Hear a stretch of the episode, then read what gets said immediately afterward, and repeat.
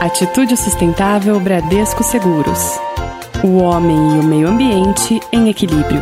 No ar, mais uma edição do nosso Atitude Sustentável. Olha só, o Conselho de Direitos Humanos da ONU reconheceu pela primeira vez que ter o meio ambiente limpo, saudável e sustentável é um direito humano.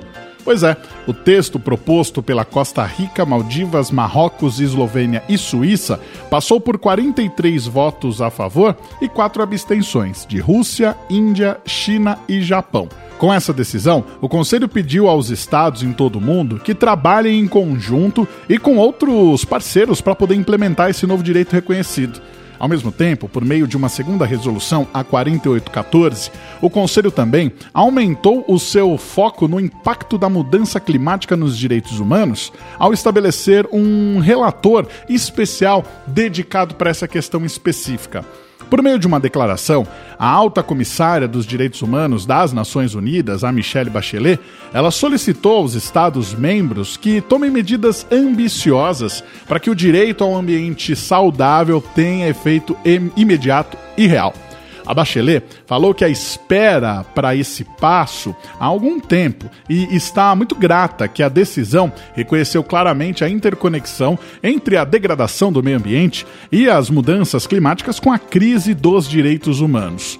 Na abertura da sessão anual do Conselho de Direitos Humanos, a alta comissária descreveu a tripla ameaça global da mudança climática, poluição e perda de biodiversidade como sendo o maior desafio de direitos humanos na nossa era.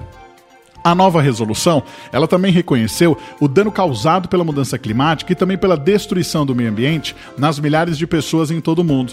Também sublinhou que os segmentos da população mais vulneráveis são os mais seriamente afetados. De acordo com a Organização Mundial da Saúde, 24% das mortes no mundo, cerca de 13,7 milhões de pessoas, estão ligadas ao meio ambiente, devido aí a riscos de poluição no ar e também a exposição a produtos químicos. A questão agora vai para a Assembleia Geral da ONU em Nova York para mais considerações.